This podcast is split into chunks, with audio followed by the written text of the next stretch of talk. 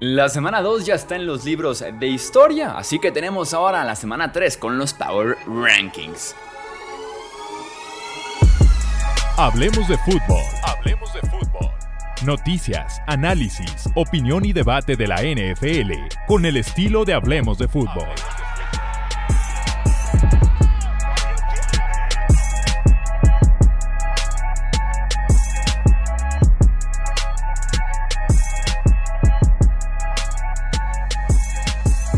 ¿Qué tal amigos? ¿Cómo están? Bienvenidos a una edición más del podcast de Hablemos de Fútbol. Yo soy Jesús Sánchez y aquí tenemos los mejores Power Rankings en todo NFL, Espectro, YouTube y Podcast. Así que no olvides suscribirte y estar siempre al pendiente entre miércoles y jueves, dependiendo de qué tanto trabajo tenga.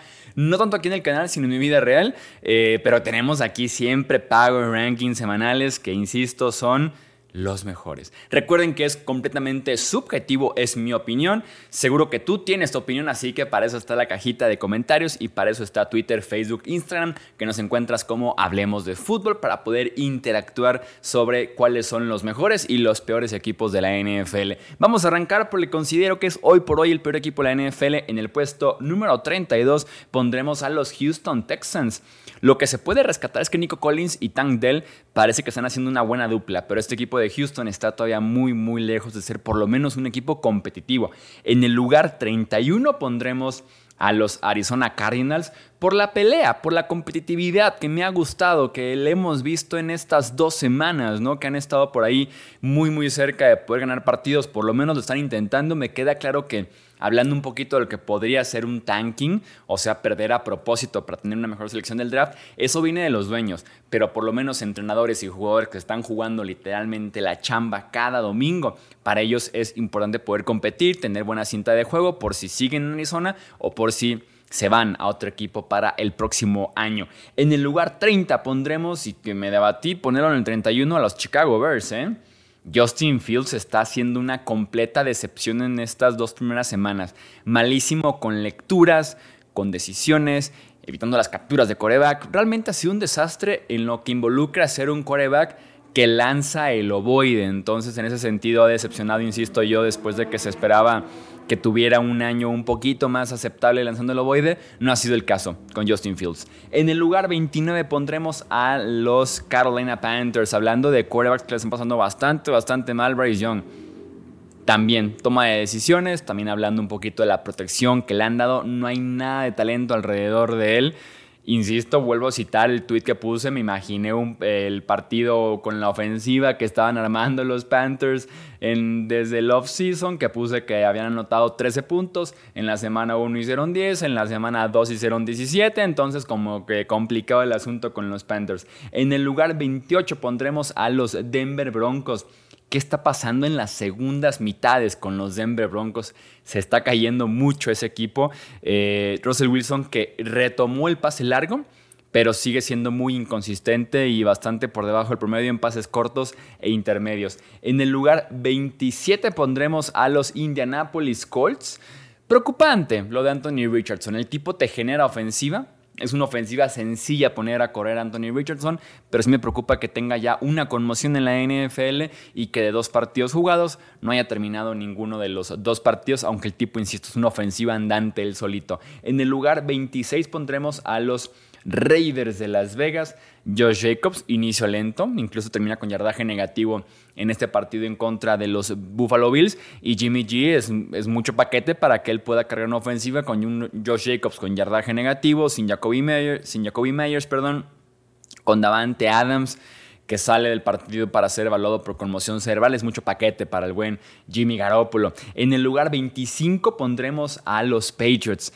Eh, hablando de paquetes grandes, el que tiene Mac Jones en Nueva Inglaterra, ¿no? Con una línea ofensiva que es malísima, que está parchadísima, sobre todo en el interior de la línea ofensiva, y que él estaba acostumbrado a trabajar detrás de una buena línea ofensiva, con mucho talento alrededor en Alabama, formación escopeta, simplemente ser un point repartir el ovoide, y que no es el caso en, en Nueva Inglaterra, con una pésima línea ofensiva y con muchísimas dudas y con un muy, muy pobre talento que tiene alrededor en la posición de wide receiver. Creo yo que es como el pecado más grande que han hecho los Pats desde que llegó Mac Jones básicamente a New England, ¿no? El, no rodearlo. Con Brady podía pasar, con un tipo más limitado como Mac Jones definitivamente no puede sobrevivir en la NFL de hoy. En el lugar 24 pondremos a los Rams de Los Ángeles.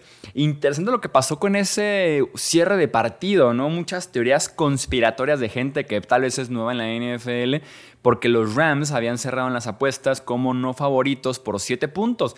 Perdían por 10. Sean McVay eh, intenta un gol de campo en la última jugada del partido. Eh, se pone justamente en 7 y aquellos que tenían casi segura la apuesta de San Francisco menos 7, pues se les fue en, en, ese último gol de campo. Teorías conspiratorias, no hay nada peor en esta vida que una teoría conspiratoria, sobre todo hablando de el tal deporte está amañado, tal deporte está arreglado, Dios mío santo, entonces ponte a ver la novela si quieres, si crees realmente que están amañados los deportes, sobre todo una liga como la de la NFL. Y Sean McVay lo explicaba, ¿no? El por qué patear un gol de campo en ese escenario y absolutamente no tiene nada que ver con el tema de apuestas. Cuando vas abajo por 10 puntos, y tienes tan pocos segundos en el reloj y estás lo suficientemente cerca para patear un gol de campo, lo correcto es patear un gol de campo, porque es mucho más tardado el ponerte en posición de gol de campo, si ya sin tiempos fuera, poder entrar y patear el gol de campo. Entonces es mucho más sencillo, suponiendo si tienes 10 segundos y estás en la yarda 30, que patees de una vez el gol de campo que intentes la patada corta, aunque sea imposible, y aunque te quede uno o dos segundos, pues bueno, tienes una jugada ofensiva. Al cabo, si buscas el touchdown, posiblemente se te va a acabar el reloj, aunque lo consiguieras en la primera jugada que pateaste, que estabas en la 30. Pateas corto, recuperas, ahora te quedan dos segundos para ponerte en posición de gol de campo y patear un gol de campo que no vas a alcanzar. O, y lo mismo, ¿no? Buscar con uno o dos segundos un touchdown. Entonces me parece un razonamiento correcto. Dice el mismo Sean McVay, la jugada tomó un poco más de tiempo de lo que teníamos pensado y en lugar de exponer a Matthew Stafford a sentarse ahí en la bolsa de protección 2, 3, 4 segundos para lanzar el bombazo a la zona de touchdown, dice mejor no le expongo. Practicamos de alguna forma todo lo que involucra el gol de campo, la operación entera de entrar al, territorio, de entrar al terreno, perdón, eh, el centro, el hold, patear el gol de campo y tal vez quedaba un segundo para la patada corta y una jugada ofensiva. Entonces, dejen las teorías porque fue lo correcto lo que hizo Sean McVay con los Rams. En el 23 pondremos a los Minnesota Vikings que se dispararon todo el Thursday Night Football en el pie. Si tan solo hubieran recuperado uno de los fumbles, probablemente hubieran ganado ese partido en contra de Filadelfia. Destacar el nivel de Kirk Cousins después de eh, dos semanas y que por cierto va a ser agente libre terminando el año. En el lugar 22 pondremos a los Tennessee Titans. Ryan Tannehill rebotó de forma positiva después de una semana 1 para el olvido. Y vi por una estadística en la que Mike Vrabel es el head coach que más victorias tiene siendo underdog. O sea, cuando menos confían en Mike Vrabel, el tipo se manda muy buenos partidos coachando a estos Tennessee Titans. En el lugar 21 pondremos a los Cleveland Browns. Eh, ¿Qué problema tienen con Deshaun Watson y su contrato, eh? El tipo de verdad está jugando como desde la temporada pasada, aquí lo seguimos estresando una y otra y otra vez como uno de los peores corebacks en toda la NFL. La temporada actual también lo está haciendo. Eh, por ahí tuiteaba una jugada en la que bloquea en un acarreo largo y dije es la mejor jugada de Sean Watson como Cleveland Brown. Probablemente el tipo es un desastre y esa defensiva de Steelers se lo comió. En el lugar 20 pondremos a los Green Bay Packers que fíjense que es uno de los debates o uno de los dramas que yo recuerde más importantes en los últimos años es lo que está sucediendo con David Bakhtiari, el destacadísimo tackle izquierdo de Green Bay que recordemos que se rompe el ligamento cruzado anterior de la rodilla en diciembre del 2020 en un entrenamiento antes del cierre de, la, temporada. Lleva que dos años eh, nueve meses básicamente de recuperación, de recuperación entre comillas, porque no termina de quedar bien David Bakhtiari. Y esta temporada en la que jugó muy bien en semana 1, no juega en semana 2 no porque haya tenido una recaída y demás, sino porque el tipo se niega a jugar en superficie artificial. No confía en cómo va a reaccionar su rodilla. Bakhtiari que la temporada pasada regresaba a un partido, no jugaba otros tres. Regresaba tres, tres series ofensivas, no jugaba el resto del partido. Regresaba una mitad, no jugaba tres semanas. en ese sentido, sí, porque tenía recaídas en su rodilla, múltiples operaciones, una tras otra todas las temporadas desde que se lesionó. Y ahora, por decisión propia, no va a estar jugando en superficie artificial. O sea, los Packers tienen un All Pro tackle izquierdo de locales, básicamente. Y de visitantes, veremos. Lo tienen un domingo sí, un domingo no. Un domingo sí, un domingo no. Vaya drama y no se veía nada contento Matt LaFleur cuando le preguntaron de esto después del partido. En el lugar 19 pondremos a los New York Football Giants. Eh, sacó un Barkley lesionado. De dos a tres semanas fuera por un esguince de tobillo que son de ese tipo de lesiones que podrían prolongarse, que podrías ir arrastrando eh, básicamente conforme avanza la temporada, que nunca terminas de estar bien y que Saquon es parte importantísima del ataque de los New York Football Giants y que por ahí nuevamente regresa el debate en una temporada que era tan importante para Saquon Barkley, para revalorizarse, para darse cuenta con la franquicia que valía mucho más que la etiqueta, que merece la extensión y se lesiona, ¿no? Que ha sido como la pesadilla y de los obstáculos que seguramente evitaron que los Giants le dieran justamente una extensión de contrato eh, un poquito más larga y jugosa este offseason. En el 18 pondremos a los Chargers de Los Ángeles, Brandon Staley. Vete. Vete. En el lugar 17 pondremos a los Pittsburgh Steelers. Me encantó que tuvieron yardaje negativo en el cuarto cuarto, pero aún así remontaron el partido en contra de los Brownies. Eh, gracias a la, esa defensiva, gracias a TJ Watt Alex Highsmith, que se ha convertido en un excelente Robin, para TJ Watt, que es Batman, ¿no? En esta vida no todos pueden, no todos tienen la habilidad de ser Batman. Muchos pueden ser Robin, otros pueden ser justamente Batman. Highsmith es un excelente Robin para el Batman que es TJ Watt. En el lugar 16 pondremos a los Washington Commanders, Sam Howell. Ojo con Sam Howell. Jugó muy bien en la remontada que tuvieron en contra de los Denver Broncos y Washington tiene ese problema eterno con los quarterbacks, podrían haber encontrado el suyo. En el lugar número 15 pondremos a los Cincinnati Bengals, que podrían estar incluso más abajo. ¿Quién diría? O sea, si me dijeran el, al inicio de temporada, Bengals en Power Rankings de semana 3 van a ser el 15, sí te diría. Iniciaron desastroso y se lesionó Joe Burrow, ¿no? O sea, como que van de la mano y es el caso. Joe Burrow en duda para el partido de lunes en contra de Rams porque se agravó la lesión que tenía en la pantorrilla derecha que sufrió desde julio a agosto, regresa ahora en septiembre. Como es muscular, son lesiones que requieren de reposo y que cuando inicia la temporada no existe ese reposo. En el lugar 14 pondremos a los Atlanta Falcons. Villan Robinson no es de este planeta, es sumamente especial el corredor novato de los Falcons. En el 13 pondremos a Nueva Orleans, la defensiva es real. La ofensiva tiene como sus chispazos, que son suficientes ahorita para ganar partidos porque esa defensiva los está manteniendo muy muy cerrados. En el lugar 12 pondremos a los Tampa Bay Buccaneers.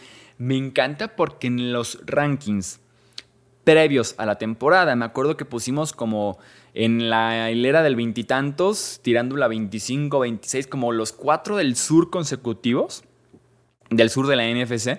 Y mira ahora, Falcons 14, Saints 13, 12 Buccaneers están callando bocas los del sur de la NFC y tenemos a Tampa Bay como el mejor sembrado, como el que está en mejor posición del Power Ranking de esta semana 3. En el 11 pondremos a los Detroit Lions, que creo yo podrían aparecer un poquito más abajo. La derrota desenmascaró algunos defectos que tienen todavía la defensiva y aparte lesiones. Montgomery, su corredor, estará fuera un tiempo limitado nada más, un tiempo menor por lesión en el muslo. CJ Garner Johnson, este safety slash cornerback que además le brinda actitud a la franquicia de Lions fuera el resto del año. Houston, su segundo mejor pass rusher exterior, fuera de 6 a 8 semanas. Entonces están acumulando las lesiones en este equipo de Detroit. En el lugar 10 Pondremos a los Seattle Seahawks, masterclass de coacheo por parte de Pete Carroll, masterclass de Gino Smith, justamente desnudando esa defensiva de Lions, y también de Tyler Lockett, uno de los jugadores más infravalorados que hemos tenido en la última década, probablemente en la NFL. En el lugar 9 pondremos a los New York Football Jets, que podrían estar también más abajo, creo yo.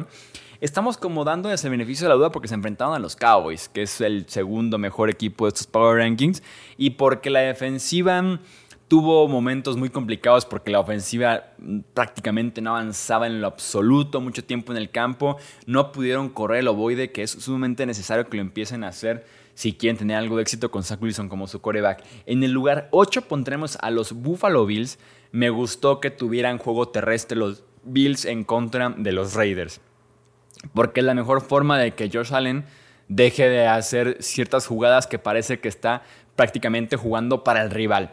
En el lugar número 7 pondremos a los Jacksonville Jaguars, que escalan un puesto con todo y que perdieron. Recuerden que esto no es 100% atado a los resultados, sino también al funcionamiento, detalles, quiénes suben, quiénes bajan. Y los Jaguars creo yo que estuvieron a centímetros a la ofensiva de ganar el partido. Tuvieron varios pases flotados por nada o que el wide receiver se la queda en la zona de anotación, pero termina pisando fuera por cuestión de centímetros, que pone solamente un pie. Entonces, fue, estuvo muy cerca Jacksonville, creo yo, de ganarle a los Chiefs, además de que la defensiva contuvo muy bien a Patrick Mahomes y compañía. En el lugar 6 pondremos a los Baltimore Ravens brillaron sus cuartas, quintas opciones, incluso en el juego aéreo. Repartió muy bien el ovoide en ese sentido Lamar Jackson y cuidó sobre todo mejor el balón, pero insisto, la gran mejora que tiene Baltimore en el juego aéreo es que no dependen ya solamente de Mark Andrews, ¿no? Puede aparecerte Say Flowers el novato, puede aparecerte un Nelson Aguilar incluso como cuarto wide receiver porque Odell Beckham Jr. se lesiona el tobillo, entonces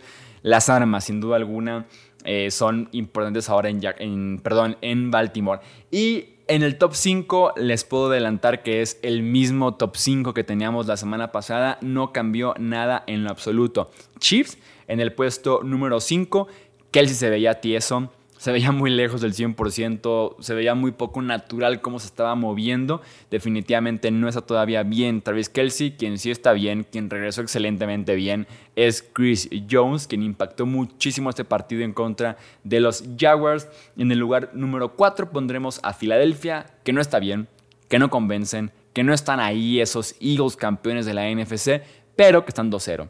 Y creo yo que en septiembre lo que importa es acumular triunfos, ahorita que están muy irregular los equipos en la NFL, todo acumula triunfos y juega bonito para noviembre y diciembre y también para enero. En el lugar 3 mantenemos aquí a los Miami Dolphins. Tua con marca de 5 y 0 en contra de Bill Belichick es de lo más random, pero está jugando muy bien Tua. Y también el nivel que trae Mike McDaniel llamando las jugadas, el diseño de la ofensiva de los Dolphins es sumamente especial. En el lugar 2 pondremos a los Dallas Cowboys, el equipo que quería Mike McCarthy con posesiones largas, que domina el tiempo de juego, que no expone a su defensiva y que de todos modos la defensiva es brutal, pero es el equipo que quiere Mike McCarthy, que corre bien el ovoiden, que aparece CD Lamb y que cuida justamente el balón. Y en el lugar uno pondremos a los Niners. No tuvo su mejor día Brock Purdy, pero esa defensiva tiene todo para poder sacar un partido como ese que tuvieron en contra de los Rams y también obviamente McCaffrey que se consolida, creo yo, semana a semana como el mejor y más completo corredor de toda la NFL. Esos son los Power Rankings de semana 3. No olvides comentar qué cambiarías tú del top 5, del top 10, quién para ti es el peor equipo de la NFL, lo que tú quieres comentar. Ya sabes, siempre abierto al debate, a los argumentos y hacerlo respetuosamente. Esto es Hablemos de Fútbol. Yo soy Jesús Sánchez. Hasta la próxima. Gracias por escuchar el podcast de Hablemos de Fútbol. Para más, no olvides seguirnos en redes sociales y visitar hablemosdefutbol.com.